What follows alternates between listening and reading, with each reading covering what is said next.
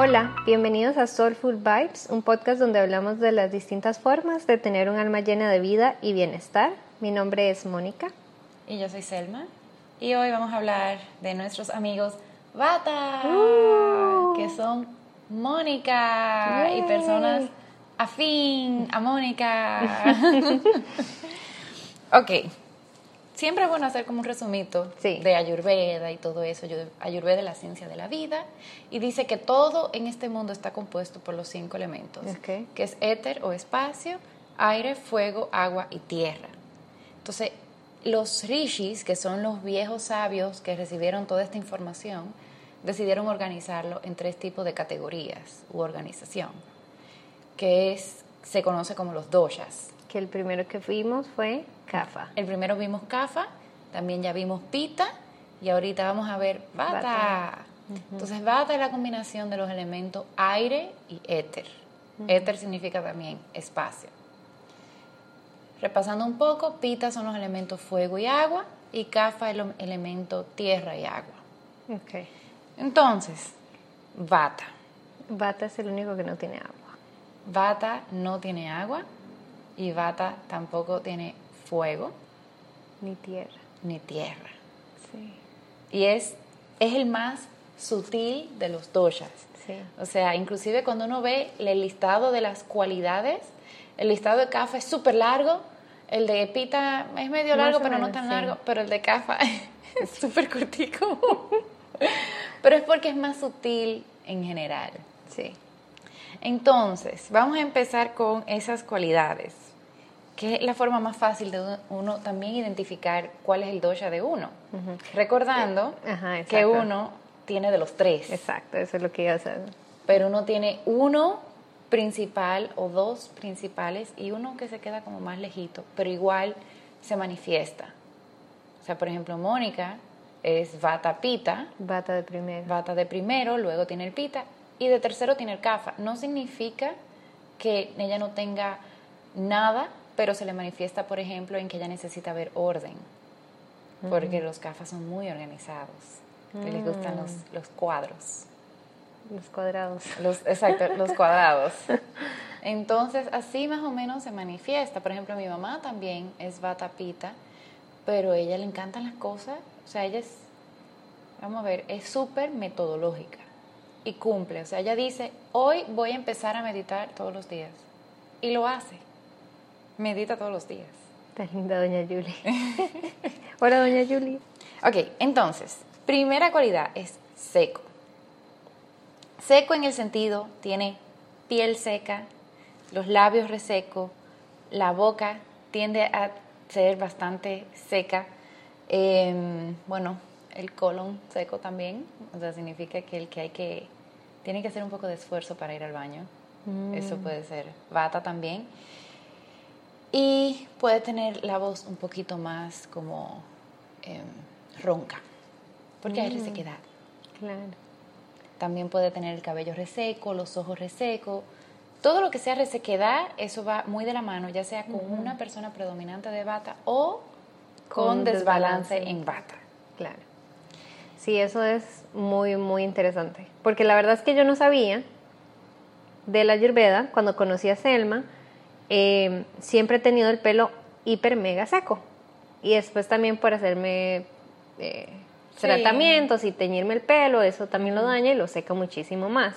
Pero siempre era como una batalla contra mi cuerpo de querer tener un pelo cafa de Lush Pantene Pro V que no podía tener porque literalmente mi cuerpo no quería. Y digamos, yo me lavo el pelo bueno, antes, ahora ya está como un poquito más equilibrado de eso por la alimentación que llevo y demás, pero antes yo me lavaba el pelo una vez a la semana y me Wow. lo lavaba forzada, porque literalmente como no se me, re- o sea, era tan seco y tan reseco, o sea, yo tenía que, no sé, haberme hecho algún peinado, ponerme algún producto que me lo suciara para poder lavármelo, pero de lo contrario, no era necesario lavarme. Guau, Bueno, y tú me hiciste el cuento una vez de que tú te pones aceite en las noches, así que queda como, como en pegote y al otro día amanece como si nada. Sí, totalmente. O sea, porque lo absorbe, pero, pero igual se mantiene seco. Pero digamos, despuésito de eso, yo, yo creo que no sé si tú te acuerdas, yo te conté que mi, mi pelo había cambiado y empezó a ser un poquito más lushy Ajá. y dejó de ser como tan seco. Sí. Y yo no entendía por qué, cómo mi pelo había cambiado.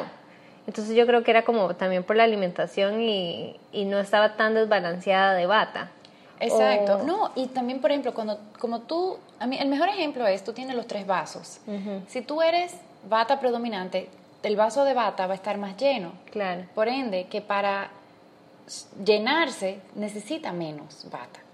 O sea, el que es bata predominante se sale más fácil de balance en bata. claro. Y después tú tienes el pita y después tú tienes el cafa. O sea, que son vasos que tienen menos líquido, vamos a decir. O sea, que tú vas a necesitar más cualidades parecidas a pita para salir de balance en pita y más cualidades de de- Cafa. de cafa para salirte de balance en cafa. Entonces, tú Pero de ¿cómo tú repente- explicarías eso que mi pelo cambió, digamos, de, de hecho ahora no está tan seco como normalmente siempre ha sido, pero es que ahora estoy comiendo también como para mantener mi bata en balance. Pero para mantener el bate en balance, tú necesitas, ¿qué es lo opuesto de seco? Húmedo. Húmedo. Entonces, eso también aplica en un untuoso. Posiblemente dejaste de comer comidas secas y frías, como la lechuga, eh, el brócoli, coliflor, que están llenos de aire también, y empezaste a usar, por ejemplo, como me estabas contando, más aceite de oliva en la ensalada, más cosas untuosas, más ghee, que eso es lo que Sí, el bata eso, necesita. mucho ghee estoy O sea, mucho ghee, por ejemplo, eso es excelente para los bata. O sea, mientras más grasa, para los bata mejor, porque como son tan secos, se la chupan. Mm. Así mismo en la piel, o sea, un bata se pone aceite de almendra o un aceite de ajonjolí, que son bien espesos, Grasositos y se absorbe de una vez. Sí. Un pita, un cafa se ponen ese tipo de aceite y se le queda como esa capa gruesa en la Como piel. sucio. Como sucio. El bata no, el bata lo absorbe porque no lo tiene. Mm, sí, yo puedo ponerme dos veces, tres veces, cuatro veces al día crema y... Y nada. Y el aceite de coco en los bata, por favor, eso y nada es lo mismo. Porque el aceite de coco es más, muy ligero. Sí. El aceite de los batas es el... El de ajonjolí. Ujú. Y el de oliva. Mientras más denso y como menos líquido, mejor para bata. Porque a- así realmente como que absorbe todo eso. Pero esa resequedad también me pasa en los labios. Ah, Siempre he tenido los labios súper mega así cortados y resecos y no, de nuevo, al no, cuando no conocía a Selma no entendía el por qué siempre estaban así. Sí, ¿no? Y, y, y es, o sea, tú no tienes que ser bata para tener los labios resecos. Yo también lo he tenido muy, muy reseco toda mi vida y bata es mi último dosha, vamos a decir. Pero se manifiesta ahí. Claro. Pero yo sí sé ya, ok, me lo tengo que humectar, tengo que estar pendiente. a Pero esa bueno, eso es una muy buena piel. manera de explicarlo, porque por lo general, digamos, la gente piensa, bueno, ya yo soy pita y ya como que se casan con el, con el dosha, en vez, y, y como que niegan los otros dos, o no los quieren o no les gusta.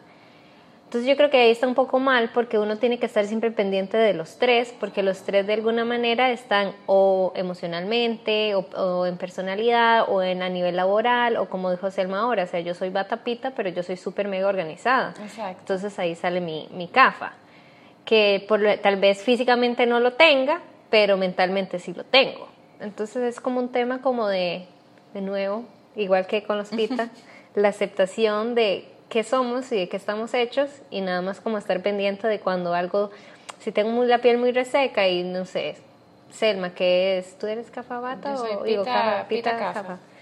Entonces ella puede darse cuenta sí que tiene un desbalance en bata si se empieza a hacer resecar su piel, ¿cierto? Es- sí, no, y eso fue algo que a mí me pasó cuando yo llegué aquí en Panamá. Porque como uno está siempre en aire acondicionado, el aire acondicionado es frío y seco. Reseca un montón. Y, y resecó muchísimo. Y yo también, a mí me empezó a pasar que yo tenía una resequedad eterna en la piel que yo nunca había experimentado. Porque allá en Dominicana es igual caliente, pero no es tan húmedo. Y, y sopla un poquito más de brisa. O sea, que uno puede estar en, en la casa con solamente abanico y ventanas abiertas y sopla brisa. Aquí en temporada de lluvia, uno puede dejar todo abierto y nada, o sea, Es igual. no te sopla nada. Entonces, Bueno, eh, entonces somos secos. sí, los batas son súper secos. otra cualidad es que son ligeros, o sea, su cuerpo es relativamente em, delgado, tiene los huesos delgados, músculos delgados, em, pueden sufrir de estar bajo peso. O sea, los batas son los que por lo regular dicen, ay, yo como y como y no engordo. Esa era mi historia de niña. O sea, yo me podía comer que una, un elefante y, y seguía flaquita. Y la gente no entendía. Exacto. Sí, esos son los batas. Y pierden músculo. Son de los que duran, no sé, tanto tiempo sin hacer ejercicio y el músculo se les seca completamente. Sí, a mí me cuesta mucho. Y esa siempre ha sido mi batalla hasta ahora. Yo no sé si es ya por, por la edad. Eh, eh, que yo siempre he querido tener como curvas y demás, pero mm, se me hacía muy difícil. Y por más que yo me comiera un elefante diario, ¿no? O sea, no pasaba, no subía de peso nunca, nada, nada, nada. Este, hasta ahora es que he podido tener un poquito más de curvas y tener un poquito más de músculo, pero no es como, no sé, Selma, que hace un par de días pesa y ya fijo está todo marcado. Sí, no, yo veo las pesas y ya. Ya. La vi de lejos allá y ya. Me crecieron los músculos, pero eso es muy de cafa. Y bueno, bates así. Que eso es algo, esto es algo tan importante, porque cuando uno entiende esto, uno ya empieza a saber, ok, quiénes son las personas que sí pueden hacer pesas. O quiénes son las personas que al momento de hacer pesas deben cuidarse, por ejemplo, los ligamentos, que los CAFA también, que los bata, perdón, deben cuidarse mucho sus ligamentos. Porque como no tienen esa grasa acumulada en el cuerpo, se, se, desgastan muy fácil. Entonces, ok, bata, tú quieres aumentar de, de tamaño, ok, haz, haz pesa, levantas pesa, pero tiene que levantar poca o tiene que cuidar mucho la postura o tiene que cuidarte mucho de que si tú sientes un poco de malestar, dejar de hacerlo porque son los que más fácil se lesionan por su contextura tan ligera. Digamos, yo por lo menos personalmente yo tengo los ligamentos de la rodilla sobreestirados.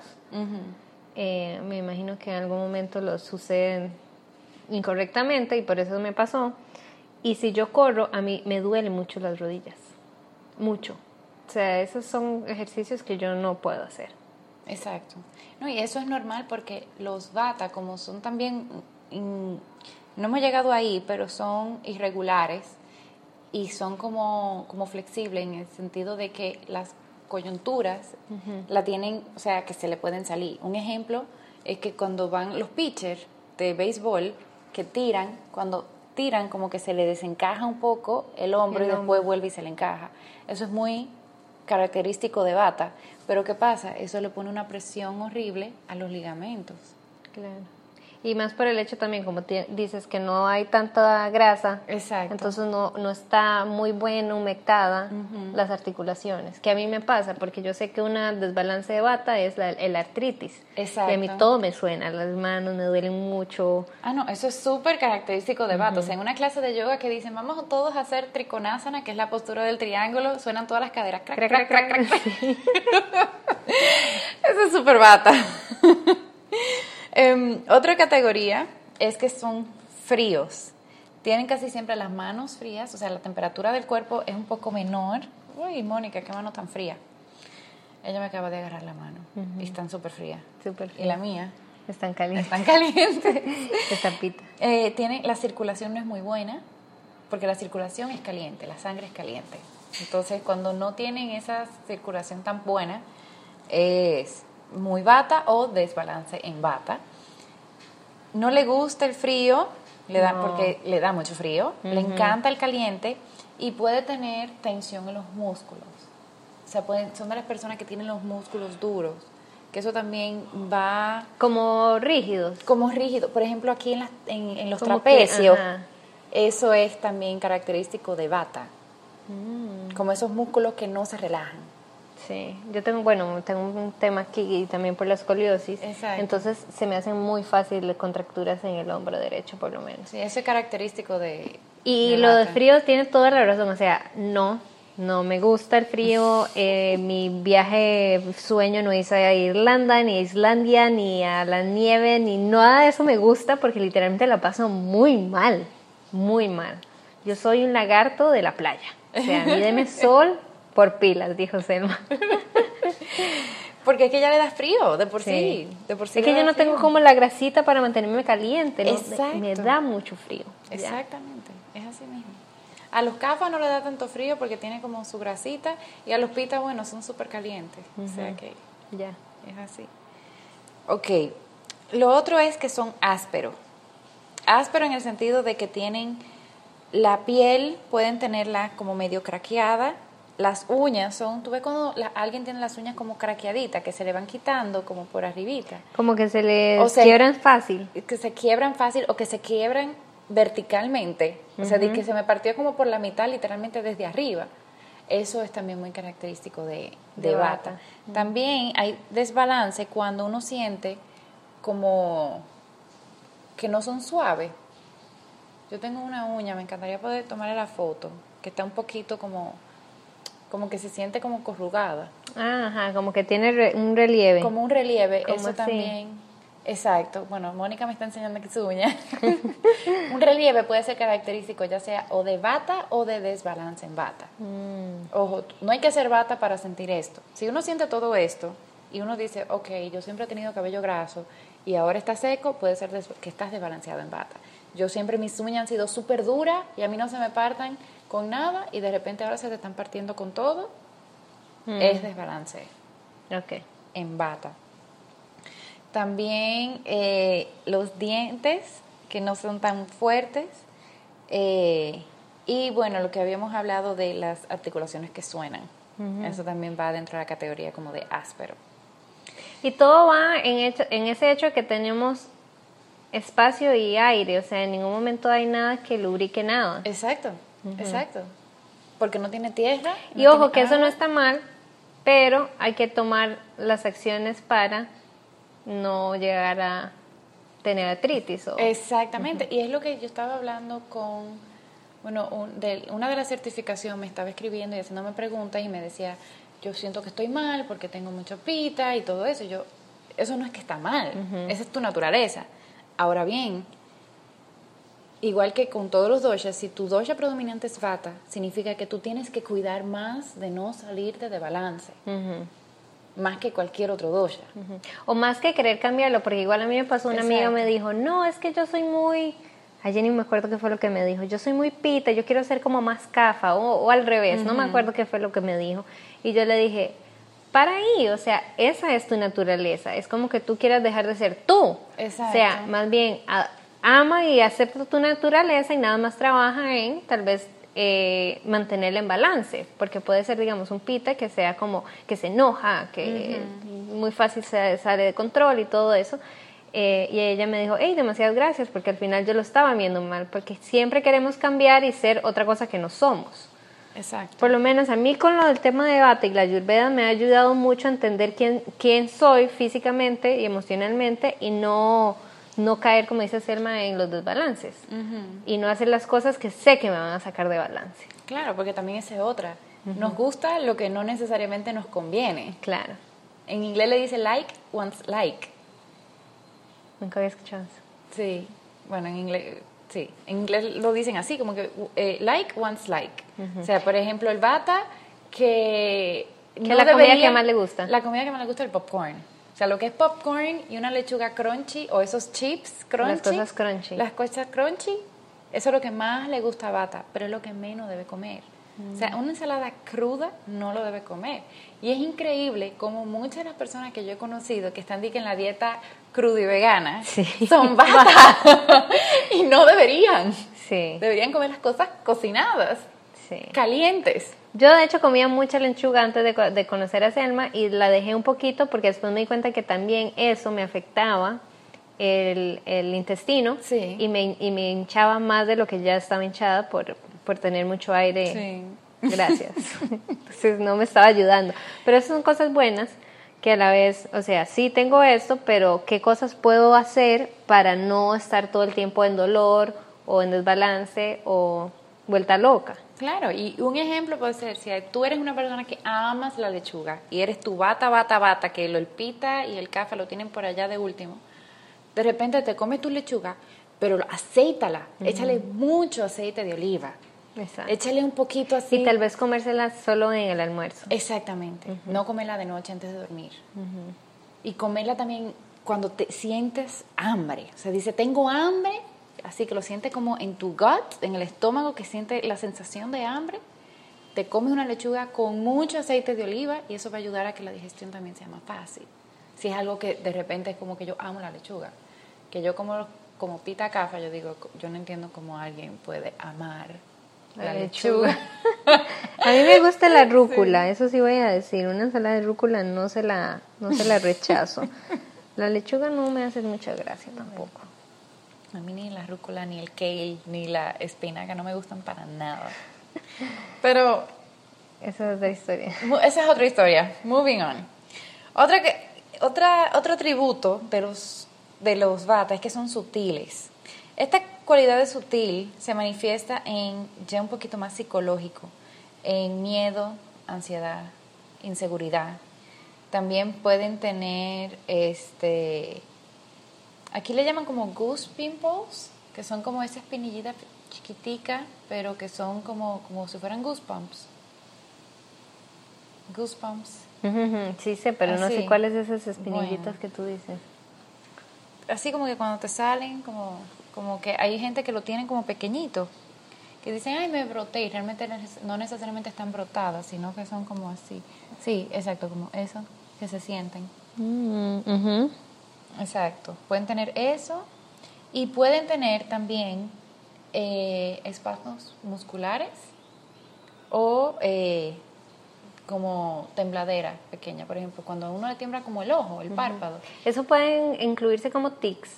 Sí, ah, sí, definitivamente. No, o por ejemplo, a Mauricio, mi novio, él, que al principio que nos mudamos juntos, yo, de verdad, yo me despertaba asustada porque pensaba que estaba temblando la tierra. Y era él que le, tembla, que le daban como esos espasmos, espasmos de una pierna. Wow. Y eso es muy característico de bata. Mm al igual que cuando a uno le tiembla un poquito ahí como el párpado o que siente en un dedo, como que el músculo se está moviendo medio solo, eso también es característico de bata. Y eso de bata del miedo, ansiedad e inseguridad es importante porque esa ansiedad puede causar otros, o sea, problemas ya más... Eh,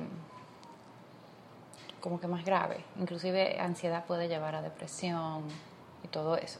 Aunque hablamos que los CAFA tienen más tendencia a depresión, no significa que un pita, un bata no pueda deprimirse tampoco. Pero cuando uno a veces anda con miedo, con mucha ansiedad, que siente mucha ansiedad, puede ser que uno esté en desbalance en bata.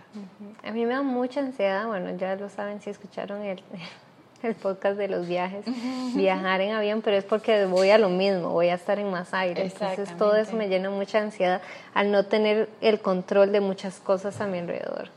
Sí, no, definitivamente. Y a veces, yo quiero dar un ejemplo que a mí me pasó por un tiempo, ya yo conocía un poquito de Ayurveda, no demasiado, pero hubo un tiempo que me pasó que cada vez que yo iba en carretera algún sitio, me daba un yo sentía un miedo horrible en la carretera. Y yo decía, ok, Selma, esto realmente no es, tú no te acostumbras a eso. Yo era, yo soy de la que me tengo que dormir en un carro porque me mareo.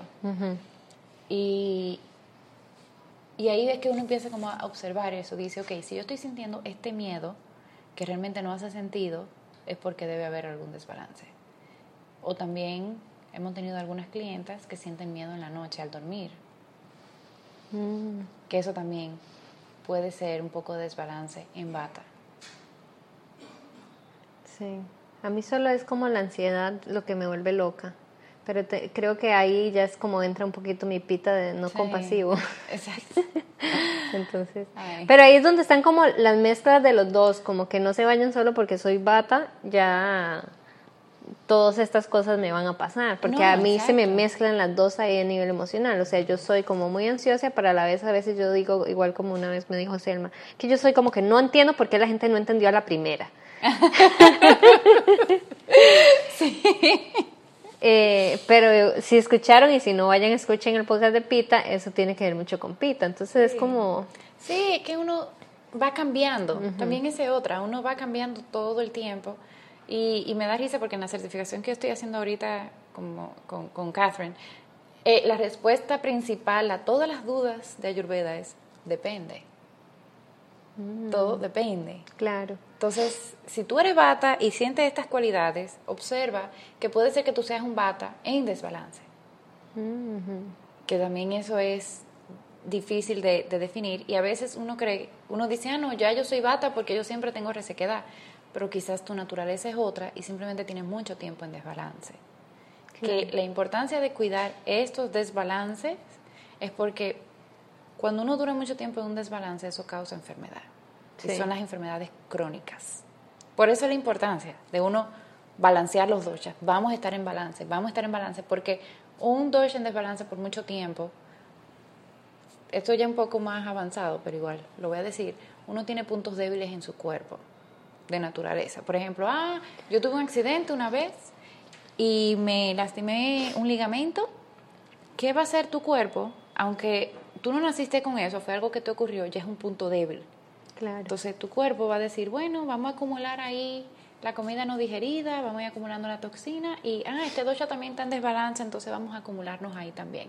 Mm. Entonces de repente, ay, mira, tengo un quiste ahí, qué raro, qué fue lo que pasó. Y son cosas que se van acumulando por mucho tiempo. claro. Y de ahí es que viene la importancia de balancear nuestros doshas. Yo creo que antes de balancearlo es también como aprender a escucharlo y a Ujú. ver Sí. qué te está pasando. Porque si uno anda inconsciente por Ah, la no. vida, sirin, sirin, nunca se va a dar cuenta que tiene el pelo seco, que tal cosa, que... Sí, no, o decir de que, ah, bueno, yo siempre he sido así. Sí, pero si tú siempre has sido así y es algo que a ti no te, no te sientes cómoda, es porque no está bien. Porque los bata, por ejemplo, que a veces se le pueden olvidar las cosas, son olvidadizos, eso no significa que esté bien.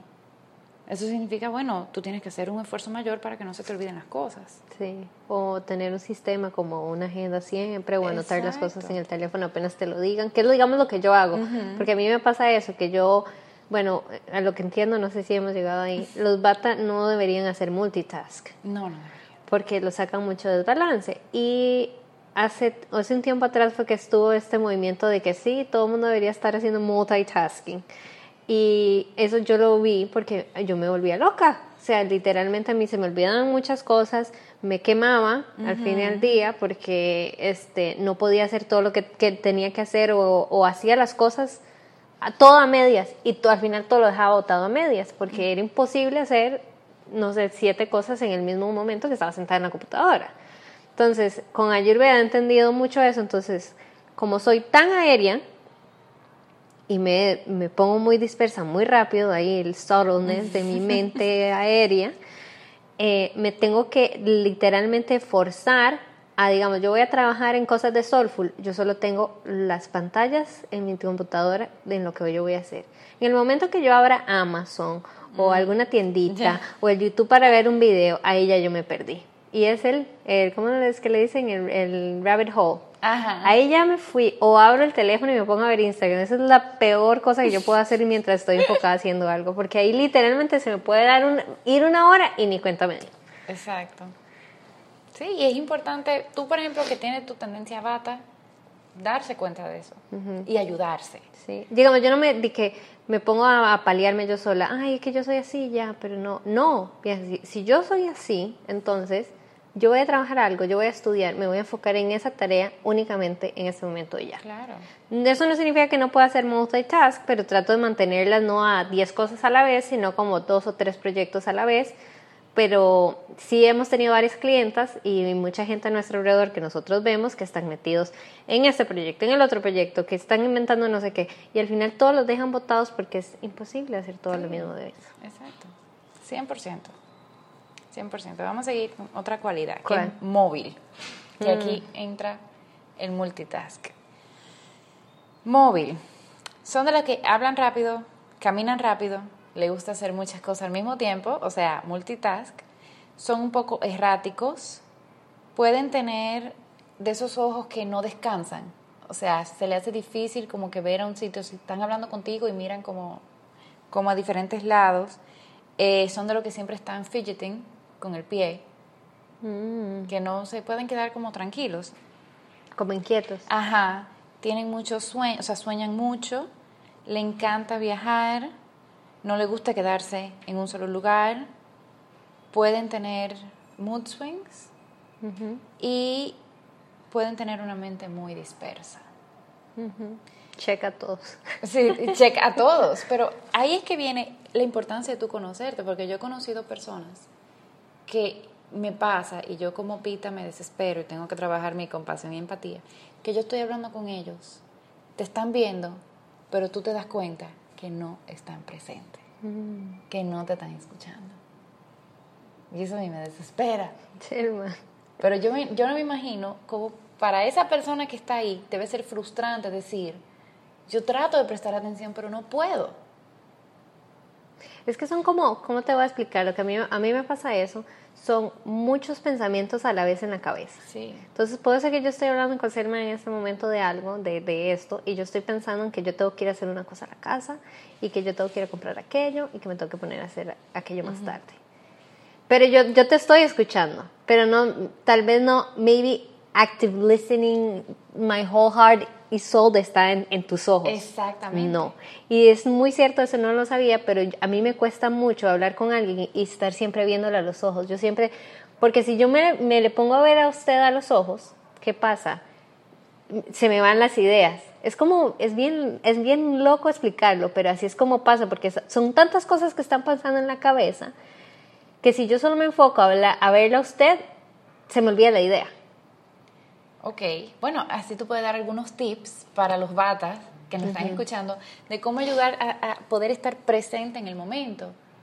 Porque uno como, por lo menos yo, pita capa, a mí es muy fácil yo tener atención 100% en algo.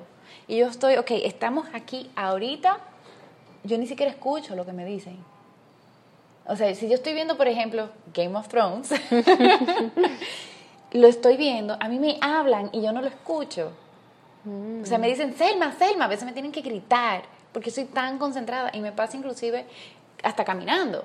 Pero eso no le pasa a los batas. No, yo estoy viendo que me estoy hablando y diciendo, y ya sacándole las siete analogías. Exactamente. Entonces, de repente, Moni, tú le puedes dar algunos tips ya al final del podcast de cómo uno como bata puede volver un poco al balance y trabajar esas cosas que lamentablemente si tú estás trabajando y no estás 100% en la conversación, puede ser algo que te afecte profesionalmente. Sí. O puede ser algo que afecte tu relación personal.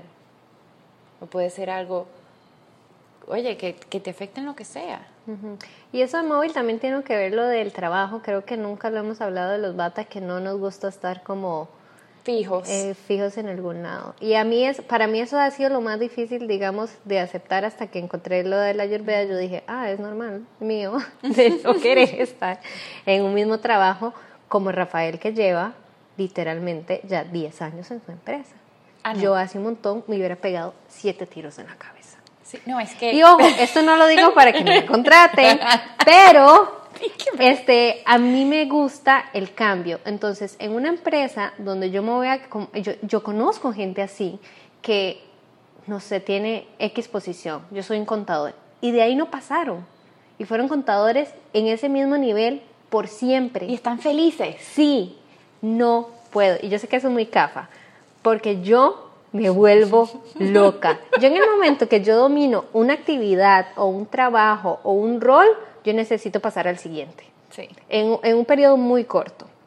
Ojo, que si el trabajo necesita muchísima más experiencia, pues la voy a asumir. Pero en el momento que ya yo diga, esto lo hago con los ojos cerrados, es el momento que para mí ya es donde yo voy a tener una reunión con mi jefe, con mi jefa o jefe, donde yo le voy a decir, yo, I want more. Yo necesito otra cosa. Cámbieme, ve a ver dónde podemos hacer otro proyecto. Ya se pone mi mente súper mega creativa a ver dónde sacarle la quinta pata al gato. Sí, que ahí entonces llegamos a la conclusión de que ¿quiénes son los creativos en las agencias? Los bata. Los bata. Que ayuda a que permanezcan mucho en la posición porque en una agencia tú ves cosas diferentes todo el tiempo. Sí. Que eso ayuda de repente a que perduren un poco más en esa misma posición. O sea, pueden durar cinco años en la posición, pero no todos los días son iguales.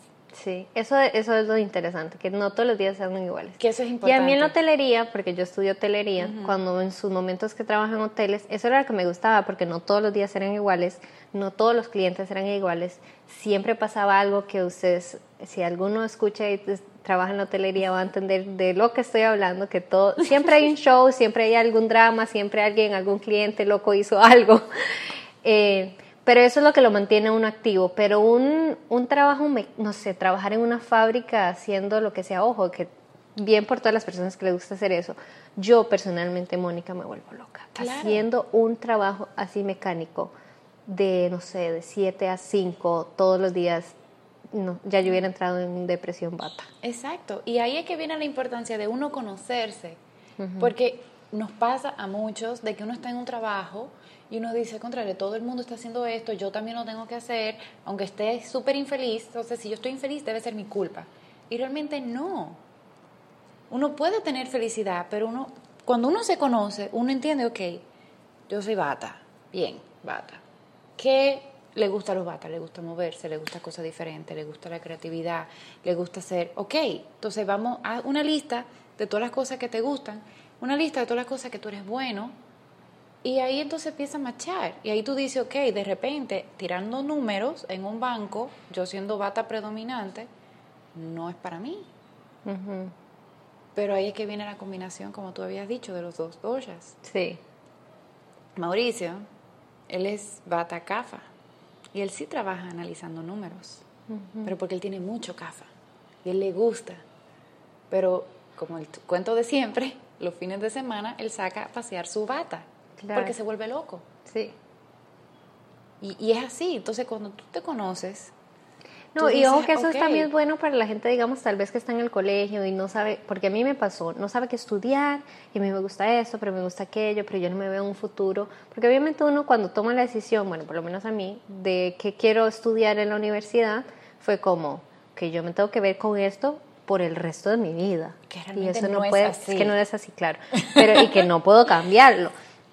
Y en el camino del- de lo que yo estudié, es, encontré la cocina que me encantó y ahora estoy súper metida con el tema de la nutrición. Entonces, lo he ido transformando a algo que yo ya me siento más cómoda. Claro. Pero en su momento tal vez las mamás y demás que, que presionan tal vez a los niños a yo quiero que mi hijo sea doctor, pero es que esas no son las habilidades que esa persona tiene o que él se puede ver como un contador o un abogado o lo que sea. Entonces yo creo que lo de la ayurveda es una buena cosa para que la gente o las mamás o los padres entiendan un poquito más a sus hijos y los enfoquen más en esas actividades. En eso que le gusta. Exacto, y que entonces usted quiere ser diseñador de modas, bueno, sea el mejor diseñador de modas de una manera en que yo desde pequeño los estoy impulsando a eso, porque por lo general, y es cierto, o sea, no van a vivir de aire. Eh, Sí. la, la sociedad necesita que uno pague cuentas Exacto. y que como padre uno va a querer que sus hijos sean personas independientes y que les vaya bien.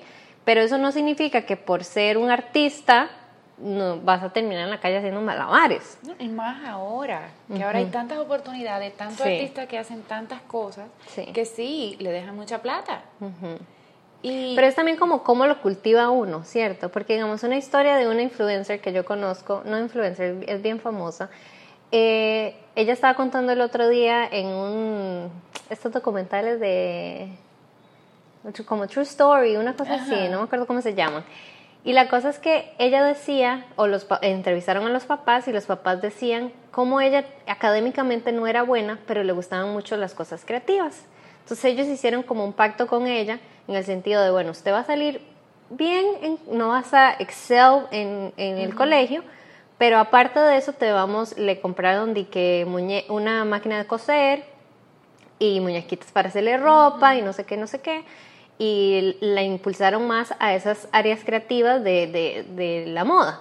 Ahora la tipa tiene una marca súper famosa, hace ropa súper fashion, pero es porque desde pequeña no la impulsaron a enfocarse en algo que ella no era buena, sino que igual, o sea, salga bien en el colegio para que sea, sepa, el- lo básico. pero demo- cultivemos lo- en lo que tú eres buena. Claro, claro. Y así los niños no quedan frustrados de no puedo ser y no puedo ser quien yo soy. Es que es así. y, y posiblemente pasa mucho en las familias donde hay, por ejemplo, muchos abogados, muchos médicos o muchos economistas, mucho lo que sea. Sí. Y no, y no todos somos iguales, y eso no significa que está mal. Entonces, por ejemplo, los batas sí se van a inclinar por más creativos. Los pita, definitivamente, abogado, o emprender, o negociante, o algo de eso. Y los CAFA se pueden ir con algo quizá un poco más de análisis o eso, o también eh, cuidadores. Mm. Por ejemplo, casi siempre los CAFA pueden tener tendencia a ser médicos. Mm. Porque primero hay que tener una memoria impecable para tú acordarte de absolutamente todo. Y tiene que también tener ese deseo de, proteger a los demás. De cuidar. Sí, así que recomendación a aquellos que tienen hijos. O si tú estás en un momento en que no sabes qué decisión tomar, lee un poco sobre los doshas, estudia un poco, entiende cuál es tu dosha, cuál es tu tendencia y qué, y qué te gusta hacer ni siquiera que, en, qué tú es bueno, en qué tú eres bueno. Porque era lo que mi papá siempre decía. Tú vas a proveerle a tu familia, si tú en algún momento quieres tener familia, cuando tú haces algo que te apasiona, que te gusta y que lo disfruta. Porque esa es la única forma que uno le va a poder invertir las horas que se requieren, dar el enfoque que se requieren y hacer los sacrificios que se requieren para poder, para poder salir adelante. Sí, ese es como el dicho este que mucha gente dice, ah, pero eso no lo dicen y, después de que como, eh, de, de cuando uno encuentra algo que realmente le gusta, no trabaja más en su vida, porque realmente está haciendo algo que le gusta. Exactamente. Exactamente. Y no va a un trabajo, va a ir a hacer lo que le gusta y le pagan por eso. Sí, definitivamente. Y si, y si tú eres un bada que estás escuchando y te sientes infeliz, insatisfecho en tu trabajo, observa de repente, no es que agarre y cambie de carrera mañana, pero empieza a observar, porque la ventaja es que ahora hay tanta diversidad, que por ejemplo un médico que le gusten los deportes puede ser médico deportivo. No, inclusive en el mismo trabajo donde estás, ver si tal vez te puedes cambiar a, otro departamento. Exacto. Sí, pero es, es eso, es como la frase de Einstein, como que no tenga la expectativa de que un pez tenga la capacidad de encaramarse en un árbol un pez nada. Los pajaritos vuelan, ya. Y un pajarito que tú lo metes en el agua no le va a ir tan bien, un pez va a nadar mejor, pero un pez no va a poder volar. Claro. Y es así mismo nosotros con nuestros doshas, y es querernos y entendernos. Nos fuimos. Nos fuimos deep. Ok, entonces otra cualidad es que es claro. Claro significa, puede ser, aquí no vamos un poco holísticos, puede ser clarividente o puede tener mucha como visión. Pero, soy muy intuitiva. Exactamente, intuitiva. aprende y entiende súper rápido, pero así de rápido como se lo aprendió. Se me olvidó. Así de, rápido se le olvidó, exacto. Es claro, puede tener mente, a veces puede tener la mente en blanco. O sea, eso es algo muy común, como que en el momento, en un momento quizá de que tiene que contestar una pregunta o alguna presentación, es normal que un bata se pueda ir en mente en blanco. Puede sentir a veces eh, vacío y sentirse solo. Mm. Yo creo que ya estamos entendiendo un poco más a los artistas. a esos artistas. Y lo importante es eso, cuando tú entiendes todo eso, tú buscas las medidas para no hacerlo. Porque, por ejemplo, los batas cuando están un poco depresivos se aíslan. Mm. Y realmente lo que necesitan es todo lo contrario. Mucho nurturing. Estar con gente. Estar con gente y eso. ¿Tú ok, otra cualidad es astringente. Astringente significa que se siente como una sensación, una sensación como de resequedad en la garganta. También le puede dar hipo, eruptar, entonces, por eso es que necesita comerse, por ejemplo, de esas sopas que son bien aceitosas, bien mushy. Eso es algo que Bata lo necesita mucho. Debería... Como siempre comer eh, calentito. Ajá, exacto. Cuando el Bata está en equilibrio, tiene deseo de comer comidas dulce, agrio y salado. Cuando está en equilibrio. Mm. Y cuando está en desequilibrio, es que pide la comida astringente. ¿Cómo qué? La comida astringente es, por ejemplo, la lechuga, el, la rúcula, la espinaca, el kale. Eso es comida astringente. Mm. A mí siempre, siempre, pero yo no sé si eso soy yo. eh, A mí me gusta el limón, todo con limón. El limón es astringente también, porque cuando tú te lo tomas te da sed. O sea, todo eso que tú tomas, por ejemplo, el vino, es astringente, Claro. Porque se siente como te seca la boca. Entonces, cuando un bata está bien en balance, va a pedir cosas dulces, así como unos dátiles, va a querer comer dátiles. Así que no, y dulce, ojo, no significa azúcar blanca, o sea, no, es comida, déjame Arroz. ver, ¿qué más es dulce? El arroz eh, en Ayurveda es conocido como un sabor dulce. El, De cebolla. la cebolla cocinada. Cocinada, La cebolla cocinada. Em, el camote. Mm, El sweet potato. Sí, como hay mucha gente, sweet potato, eh, que es como si fuera la papa pero naranja. Eso también es dulce. El agrio, el yogur. Me Es agrio. encanta. Sí. A mí, bueno, a mí el dulce dulce per se no me gusta mucho. Nunca me ha gustado el dulce. Eh, pero siempre me ha gustado mucho el limón. Sí, es que el limón es así, es astringente. Y por ejemplo, estos tres sabores que son dulce, agrio y salado, son sabores que construyen, que aumentan. Los sabores, los sabores que reducen son amargo, astringente y picante.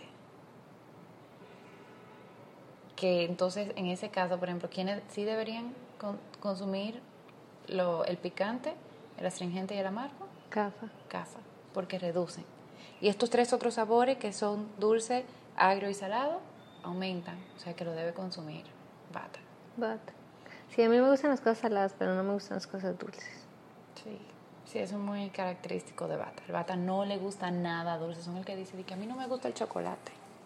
¿What? Sí, a mí me gusta el chocolate bien amargo, ojalá 90%. Exactamente, Dark exactamente. chocolate. Y esto no debe, o sea, el amargo no es un sabor recomendado para bata. Mm, parece que me gusta hacerme ya. Qué risa. No, pero yo me como, digamos, mi avena con cardamomo y, y canela. Pero el cardamomo, aunque es un poquito dulce y la canela también, es picante. Tiene sabor, tiene esa cualidad picante. Pero es que es por el pita que me gusta el picante. Exactamente. Entonces ahí es que ya los sabores, después nosotros vamos a tener un artículo sobre los sabores y cómo nos, nos influyen, cómo nos afectan en los doshas En y los doshas, también en nuestro, en, o sea, dosha físicamente y dosha Emocionalmente, psicológicamente y emocionalmente, porque sí nos afectan, Sí. sí nos afectan. Entonces, un Yo tuve bata, que bajarle un poquito el picante. Sí, no, el picante. Lo que pasa es que el bata, como es tanto aire, si como picante, se, se, que, se quema. Se quema súper rápido. No, y yo tengo pita, entonces Exacto. también me... Entonces es como un big no-no. Y eso se puede, físicamente se puede manifestar como rash, se puede manifestar como ardor en el estómago, se puede manifestar ardor en los ojos, los ojos rojos, pero también en la en- en- emocionalmente hablando, poca paciencia, poca empatía, poca eh, compasión, ira, irritabilidad. Sí. Entonces, bata, si tú eres muy, muy, muy bata, cuídate de ese sabor picante. Ahora bien, la combinación más complicada de dosha es bata kafa o kafa bata. Porque son 100% Son lo opuestos opuesto. Y lo único que tienen en común es que son fríos Mm. y ya. Entonces ahí, si tú eres bata kafa y sientes que está en un fuerte desbalance, mi recomendación es que vaya donde un especialista de Ayurveda que te ayude a entrar en balance. No trate de uno hacerlo, porque comer una cosa, comer por ejemplo mucho sabor dulce, si tú tienes desbalance en bata, puedes sacar a, a kafa de balance. Claro. O si tú tienes mucho café y empiezas a comer mucha comida astringente, puedes sacar a tu bata de balance. Que es, que es, creo que así son los, los doshas de Rafa y Mauricio, ¿no? Sí. Los dos son cafabata. El secreto para eso es una buena digestión, Sí. que ese es otro tema. Sí. La digestión ya es otro capítulo completamente, pero es una buena digestión es cuando tú comes bien y vas al baño todos los días. Ese es como el primer eh, Indicio. indicio de que tú estás digiriendo bien tu comida. Bueno, yo voy al baño bien, así que estoy bien. Así que está súper bien. Sí. Sí. Selma tiene... Selma y Rafa son envidiosos de mi digestión. Sí, yo sí. Sí, porque como tengo el desbalance en bata, Claro, hay, uno tiende a constipación. sí. Y constipación es, señores, no ir al baño todos los días o hacer la bolita de conejo. Mm, Porque hay gente que dice, no, pero yo voy al baño cada dos días. Usted está constipado. sí. Yo Hay que- voy como el reloj todas las mañanas. Y ese es lo mejor. Y que Y sea, no, di que bolitas de conejo No. jamás. que sea bien. Sí. Que una banana. Ahí. Y en realidad después de eso es que termino con mucha hambre. Exacto. No, y hay que comer. Y otra cualidad que es más es fácil de identificar quién es, cómo es alguien bata, es porque la complexión son oscuros de piel. Mm, Tienden a tener piel oscura, cabello oscuro, ojo oscuro. Y el color de las toxinas acumuladas de bata, o sea, las toxinas acumuladas son alimentos no digeridos que uno tiene en el cuerpo y se ve en una capa en la lengua, pero cuando esa capa tiene un color como medio marrón, es porque hay desbalance en bata. Mm. Cuando la capa de la lengua es como bien blanca, es desbalance en cafa, y cuando esa capa es como medio amarillenta, es desbalance en, En pita. pita. Ok. Y esos son como todos los atributos de un individuo bata. Mm, somos awesome. Yes. The Night King is bata. Exacto, hay que- Is winning. exacto. Entonces, ¿cuál pueden ser algunos de esos tips de Mónica, una bata para los bata, para entrar a balance? Para entrar en balance. Bueno, después de entender lo que soy y cómo, cómo, cómo puedo salirme del balance y demás, bueno, número uno, aceptar que somos así. No forzar el cambio.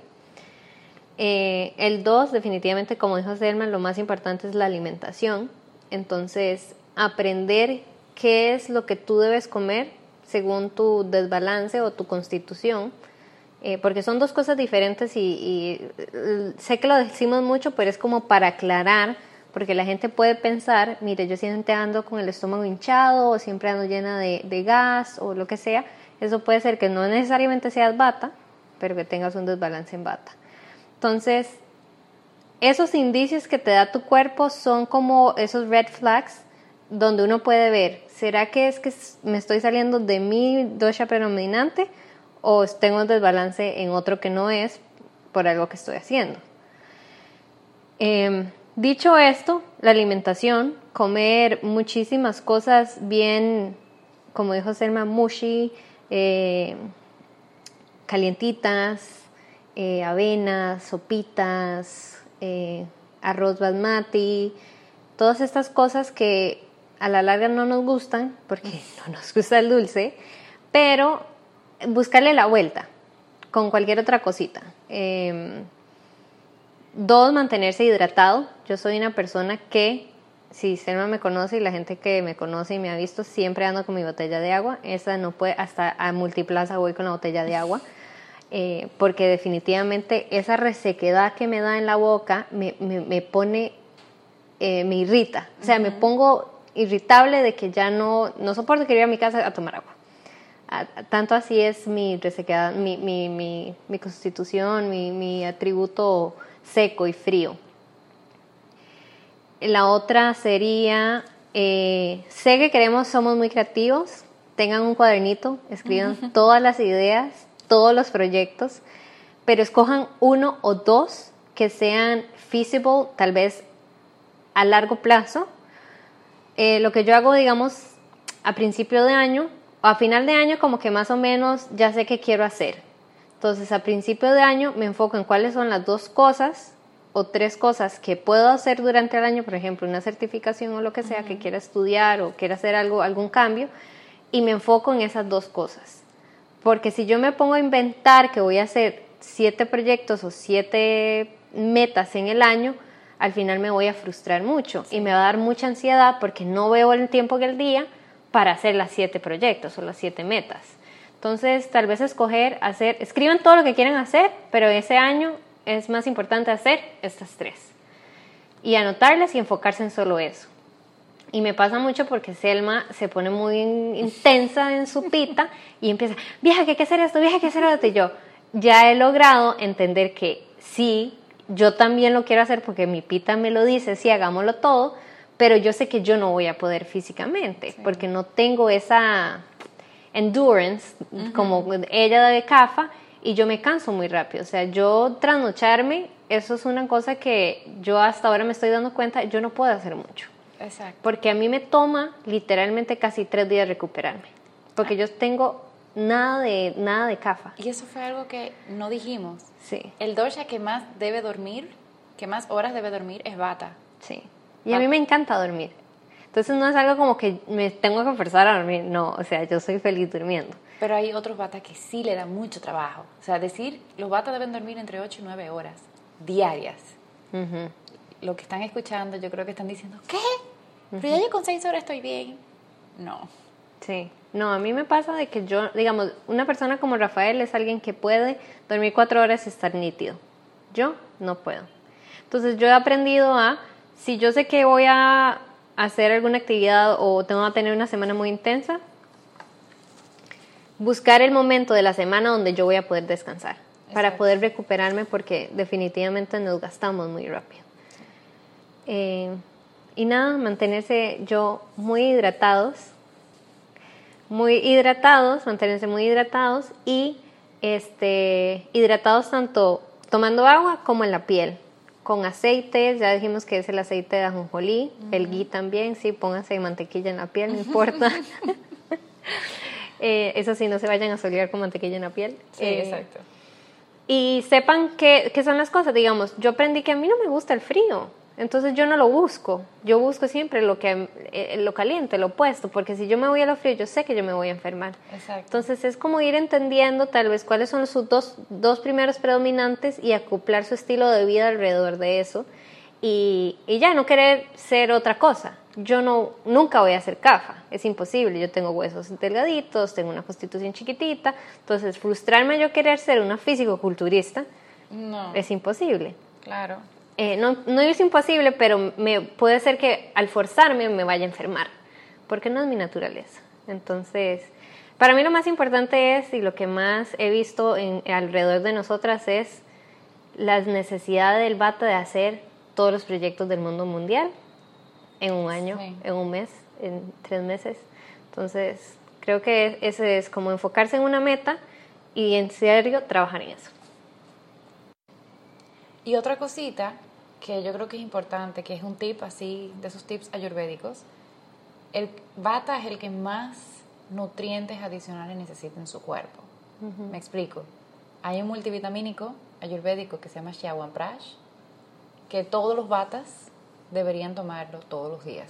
Sí. No es mi favorito, Pero no dulce. gusta porque sabe muy dulce. Pero es súper beneficioso. Y si no te gusta el Chyawanprash, está bien.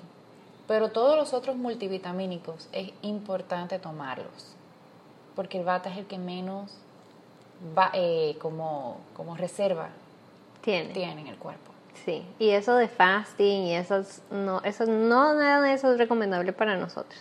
Y sí recomendamos que antes de inventar hacer algún cambio así radical en su dieta, vayan a donde un nutricionista, consulte con su médico, porque definitivamente esas nuevas tendencias de, de nutricionales y dietas que hay como la keto, eh, bata no es el perfil para eso. No, para nada. Entonces, nada, aprender a quererse, aprender a, como siempre, igual como lo hemos dicho en todos los, los dochas. eh, Y, bueno, tener un- tratar de tener algo, aunque sea una sola cosa, que el bata haga todos los días. Que ese sea como el anclaje a la vida. sí, Porque los batas necesitan anclarse, porque andan volando. Y está bien que vuelen todo lo que quieran, como pajarito. como pajaritos, pero encuentra esa cosa, Sí, una o dos cosas que tú hagas absolutamente todos los días sin falta que te ayuden a anclarse. ¿Qué? Ay, me gustaría decir también a todo esto, aparte de eso, que es muy importante, es cierto, hay que tener una rutina, hay que armarla y una rutina que sea, para decirlo bien, bien sencillo, que no sea mucha cosa, porque si no el bata va a perder el interés y lo va a dejar botado y va a pasar al siguiente new thing que es, en su cabeza se ingenió. Em, pero cosas como un ejemplo, para mí se me hizo muy fácil meter el limpialenguas en, en mi rutina. porque era una cosa que va con el lavado de dientes. Yo me tengo que lavar los dientes todas las mañanas, no puedo salirme de eso. Eh, esas cositas son las que inclusive cuando yo viajo, yo las hago. Exacto. Entonces, porque el viajar las, uno pierde esa rutina y a todo mundo le pasa y mucha gente aquí en Panamá viaja mucho por trabajo, pero tener esa rutina que sea sostenible en cualquier lugar y cualquier situación Exacto. es bueno. Eh, la meditación también ayuda montones a los niveles de ansiedad a la 10 y a los 50 mil pensamientos y ideas creativas que tenemos. Exacto. Y lo que a mí me pasa es que una vez de terminar de meditar o lo que sea, si yo tengo alguna idea o alguna situación que se quedó ahí, yo lo anoto. Lo que yo aprendí en mi coaching es que al yo anotar todo en papel, deja de estar en mi cabeza. Entonces eso es, es una de las cosas también que a mí me gusta mucho que yo hago, que es cualquier cosa, situación, idea, sentimiento, emoción, o cuando estoy como, cuando en mi momento tuve mis, mis breakups y demás, mi coach me empezó a decir, escriba todo, cómo se siente, y así ya no está en su cabeza, dándole vuelta, dándole vuelta. La película mental de las mujeres de dándole vuelta y si hubiera dicho esto, si hubiera hecho esto diferente, eh, a mí me ayudó mucho al journaling. No journaling de que yo me escribo, de que querido diario, pero yo escribo cómo me siento y ya literalmente sale de mi cabeza. Y eso es algo que yo me he dado cuenta que es muy, porque ya tú eres como la segunda o la tercera bata que dice exactamente esa frase. No está en mi cabeza, sino que está en el papel. Que te quita esa ansiedad. Que es algo que no necesariamente, o sea, y lo digo muy personal, yo como Pita Cafa no entiendo eso. Mm. No enti- yo no tengo problema con que eso esté ahí en mi cabeza. Porque el CAFA le dice en categorías y empieza a organizar internamente todos esos cajoncitos y tiene posiblemente una biblioteca perfectamente organizada en la cabeza. Pero eso que acabas de decir, para los bata y los que no son bata que están escuchando, hay que empezar a tener esa empatía de que quizás eso es algo que ellos necesitan.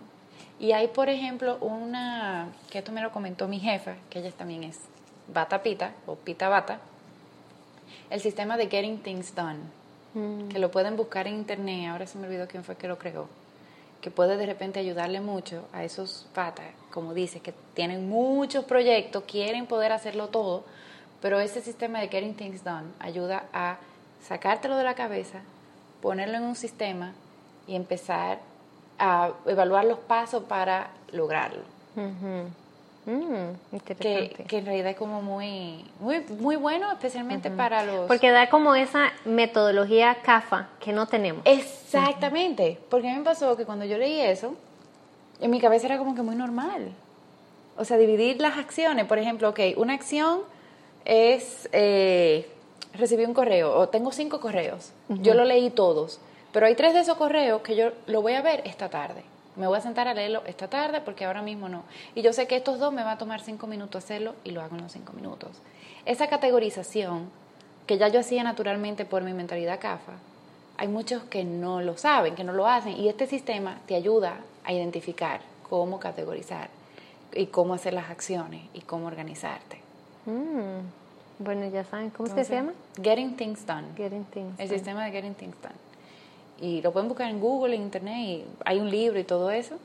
Eh, pero ahora que tú lo estás diciendo, o sea, y, y hago esa salvedad porque ya eres como la tercera bata que dice que le quita la ansiedad, quitarlo de la cabeza y ponerlo en un papel. Sí, a mí eso ha sido...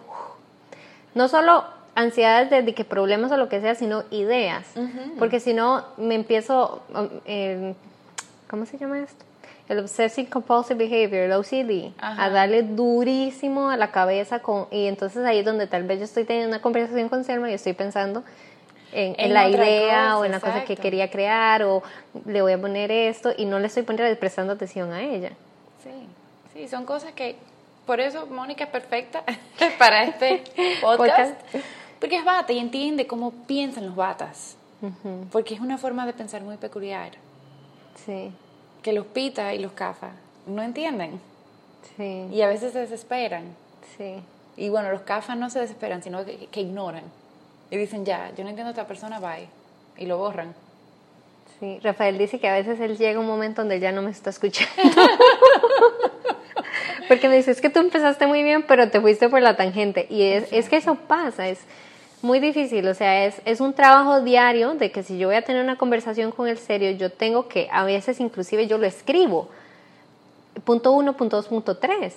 Porque en el momento que yo hablo el punto uno, si él a mí me da retroalimentación o lo que sea, yo a mí eso lo conecto con otra cosa y se fue la conversación por otro lado. Exacto. Y eso a él lo desespera. Porque él escafa y él es como, no, no, no, volvamos al punto uno, cerremos el punto uno y volvamos al dos. Exacto. ¿Y dónde salió ese cuatro? No estoy entendiendo.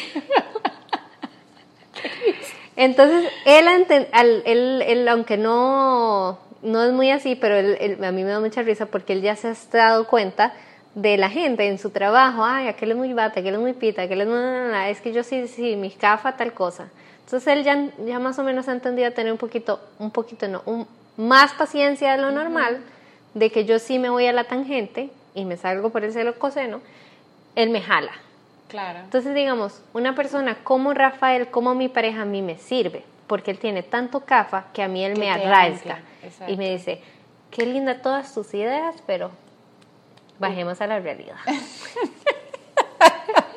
Entonces ya- no acaban de ver el gesto de mano que Sí. acaba de hacer Mónica. Pero literalmente, él, yo le digo a veces, en su momento le decía como Dream Crusher, porque yo tenía aquellas ideas espectaculares y él me decía, qué lindo todo, pero, pero eso no, Eh, ain't no. not gonna happen, lady.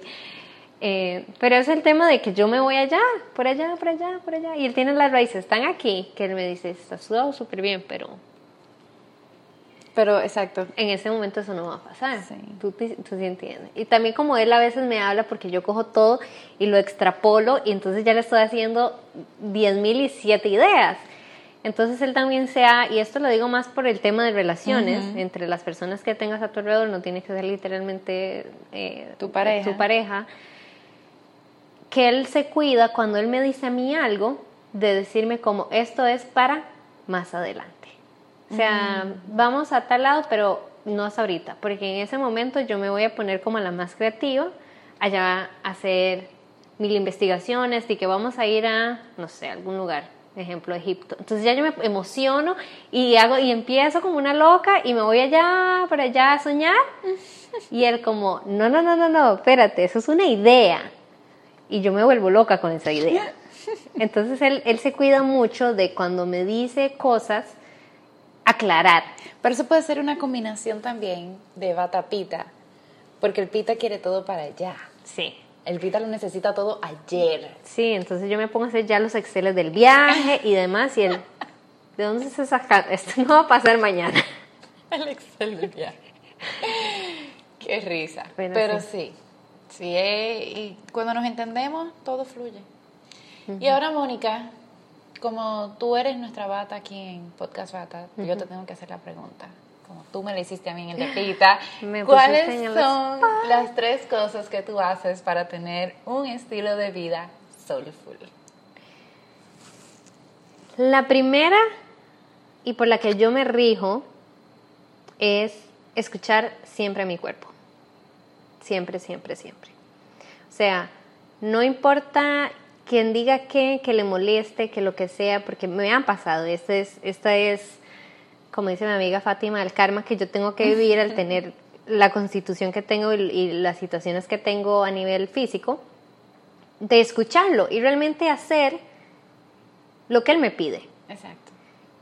Y al yo cuidar mi cuerpo, es, he, he logrado poder hacer todas las cosas que quiero porque ya dejé de estar tan enferma, que era lo que estaba hace mucho tiempo.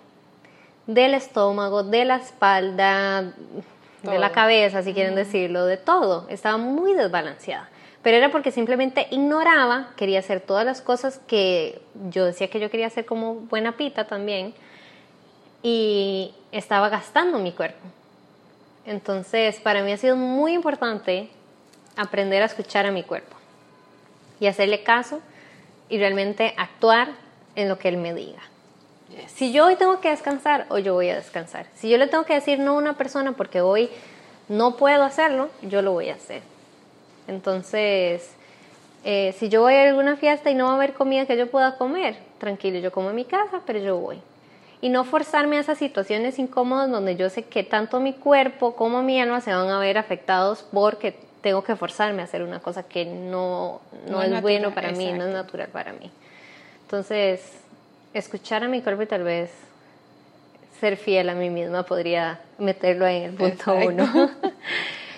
el punto dos ha sido o es, no, yo podría poner el punto dos como ser y seguir siendo hasta que yo me muera. Fiel a mí misma. Sí. A lo que yo creo que esté lo, eh, aunque mucha gente lo vea como tú estás loca. A mí me encanta que la gente me diga que estoy loca porque entonces estoy bien. Porque estoy haciendo algo que para ellos no es la norma. Y como buena pata, no nos gusta la norma.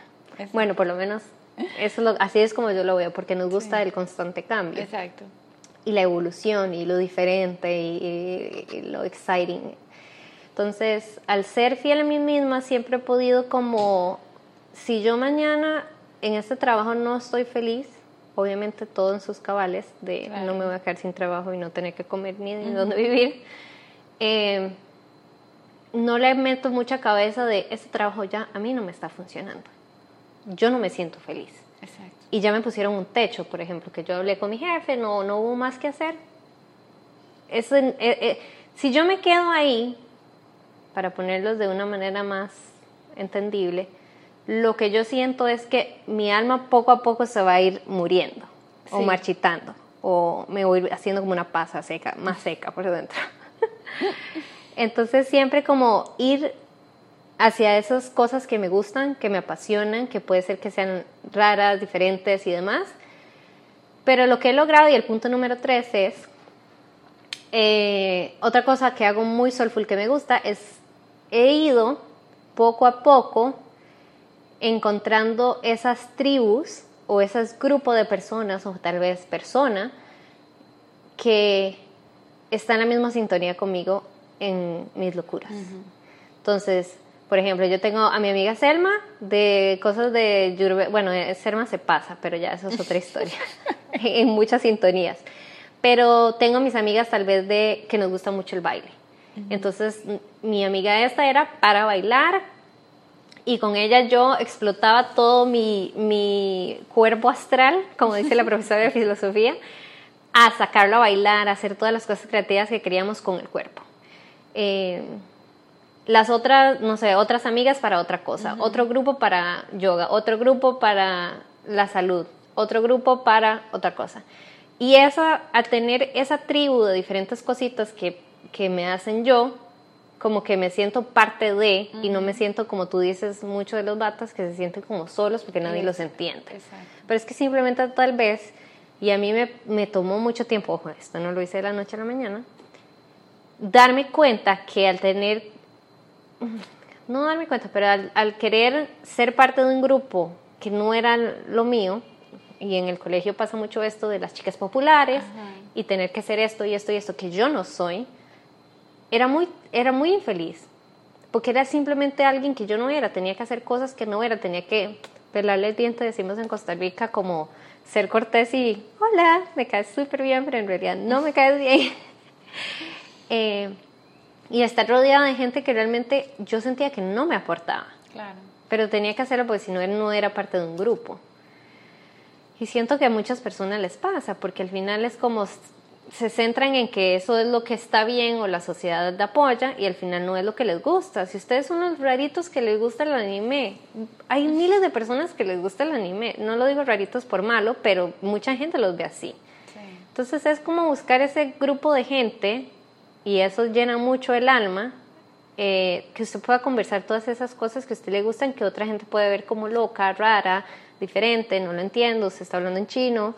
Eh, y que sienta uno como ese apoyo y esa comunidad tan linda que al final todos necesitamos, porque ninguno de nosotros vive en una cueva solo. Exacto. Sí, es parte de la naturaleza del ser humano. Sí. Entonces, pero a veces nos frustramos mucho porque estamos con personas que no están en la misma sintonía, entonces nos forzamos a hacer cosas que no nos gustan. Y como, no sé, es que no puedo ni pensar algo que yo hago que no me gusta porque no hago nada que no me gusta. Bueno, pero quizás en la época cuando uno estaba en la universidad que todos, sus amigos siempre salían de fiesta, para discoteca, bares y todo eso. Y uno realmente era como que, bueno, yo tengo que ir porque va todo el mundo. Sí. Y a uno, a mí personalmente no me gusta. Mm. No, a mí sí me gustaba la fiesta de joven. Pero tal vez, no sé, otros temas, ahorita en mi cabeza no se me puede pop up ninguno. Eh, pero es por eso, porque siempre el punto 2 y el punto 3 ha sido algo que para mí ha sido muy fuerte, descubrir, mantener, y son my two no negotiables in life. Y eso, eso que dice, que algo igual que decía mi papá, mi papá era muy sabio, decía, tú eliges tus amistades, no te eligen a ti. Sí. Tú las eliges. Y ahí es que ese discernimiento, que a veces a mí me vino muy tarde, o sea, no muy tarde, pero vino ya después de los veinte y tantos años, de yo empezar a decir, ok, esta persona puede ser muy buena persona, pero ya no estamos en la misma página. y no pasa nada. Y a mucha gente le, le, cuesta como soltar esas amistades. Yo tenía una amiga de 14 años. Llegó un momento en nuestras vidas que literalmente ya no podíamos ser amigas. Claro. Y al final, al principio fue difícil, pero ya después yo lo dejé ir y dejarlo ir significa que tú le abres el espacio a alguien más. Exacto. O sea, ciencia, la energía no se destruye, solo se transforma. Y al final todos somos energía, entonces esa persona se fue, pero otra persona va a venir en, en, su lugar. Exacto. Entonces, esos son mis tres tips soulful. Escuchar a tu cuerpo, ser fiel a ti misma y buscar tu trío. Exacto. Eso, para mí esas son las tres cosas que me llenan el alma mis soulful things. Sus soulful things. Un mensaje de una bata para los bata. Para mis amigos bata. Y lo vamos a dejar con ese mensaje. Muchísimas gracias por escucharnos. Namaste.